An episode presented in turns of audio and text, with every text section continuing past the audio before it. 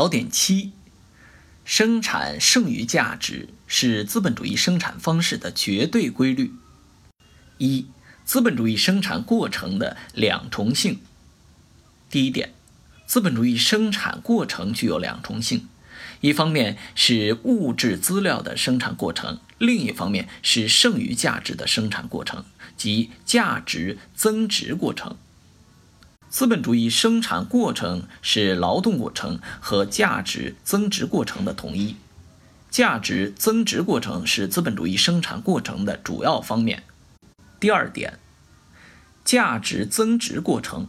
是超过劳动力价值的补偿这个一定点而延长了的价值形成过程。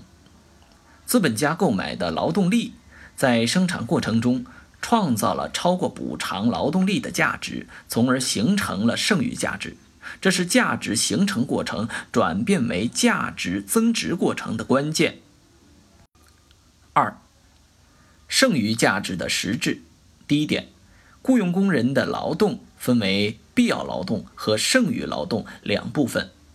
必要劳动用于再生产劳动力的价值，也就是资本家支付的工资；剩余劳动无偿的为资本家生产剩余价值。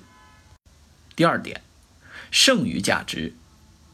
剩余价值是指雇佣工人所创造的并被资本家无偿占有的超过劳动力价值的那部分价值。它是雇佣工人剩余劳动的凝结，体现了资本家与雇佣工人之间剥削与被剥削的关系。三、资本的本质，资本是可以带来剩余价值的价值。剩余价值是由雇佣工人的剩余劳动创造的。资本的本质不是物，而是一定的历史社会形态下的生产关系。四。不变资本和可变资本的区分及其意义。剩余价值率。第一点，根据资本在剩余价值生产过程中的作用不同，资本可以区分为不变资本和可变资本。第二点，不变资本即 C，指的是以生产资料形态存在的资本，它通过工人的具体劳动。转移到新产品当中去，其价值量不发生增值。不变资本是剩余价值生产的条件，不是剩余价值生产的来源。第三点，可变资本即 V，它是指用来购买劳动力的那部分资本，在生产过程中不是被转移到新产品当中去，而是由工人的劳动再生产出来。工人所创造的新价值不仅包括相当于劳动力价值的价值，而且还包括一定量的剩余价值。第四点，把资本区分为不变资本和可变资本，进一步揭示了剩余价值产生的源泉。它表明，雇佣劳动者的剩余劳动是剩余价值产生的唯一源泉。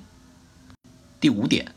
剩余价值率，即 M 撇。剩余价值率表示资本家对工人的剥削程度，是剩余价值与可变资本的比率，可以表示为 M 撇等于 M 除以 V。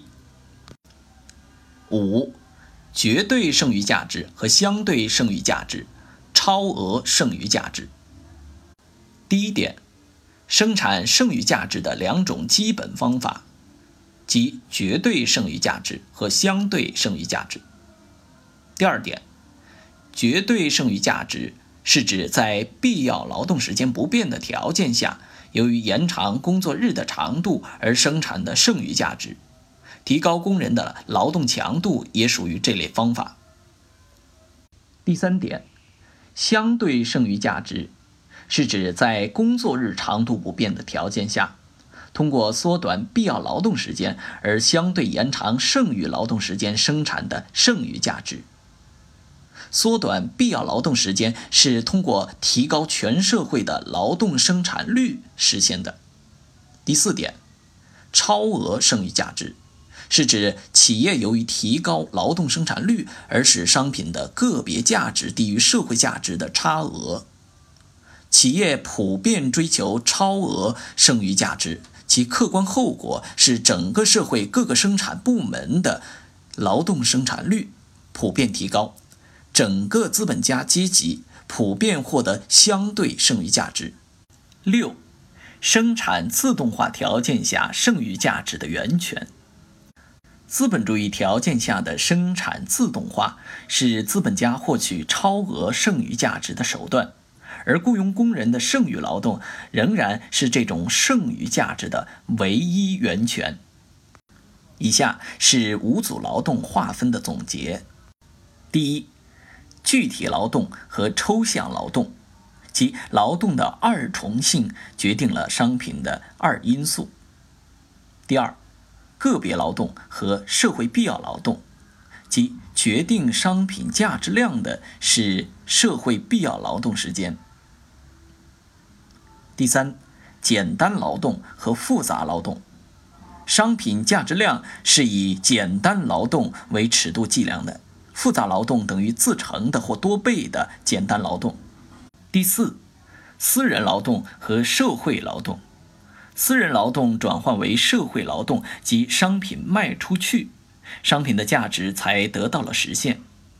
交换是解决私人劳动和社会劳动之间矛盾的唯一途径。第五，必要劳动和剩余劳动，必要劳动用于再生产劳动力的价值。剩余劳动无偿地为资本家生产剩余价值。以下是具体劳动和抽象劳动的比较的总结。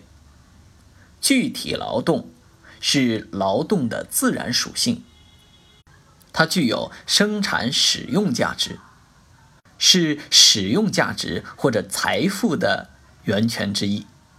它转移不变资本的价值到新产品当中去。而抽象劳动是劳动的社会属性，具有生产价值，是价值的唯一源泉。它再生产出可变资本的价值以及剩余价值。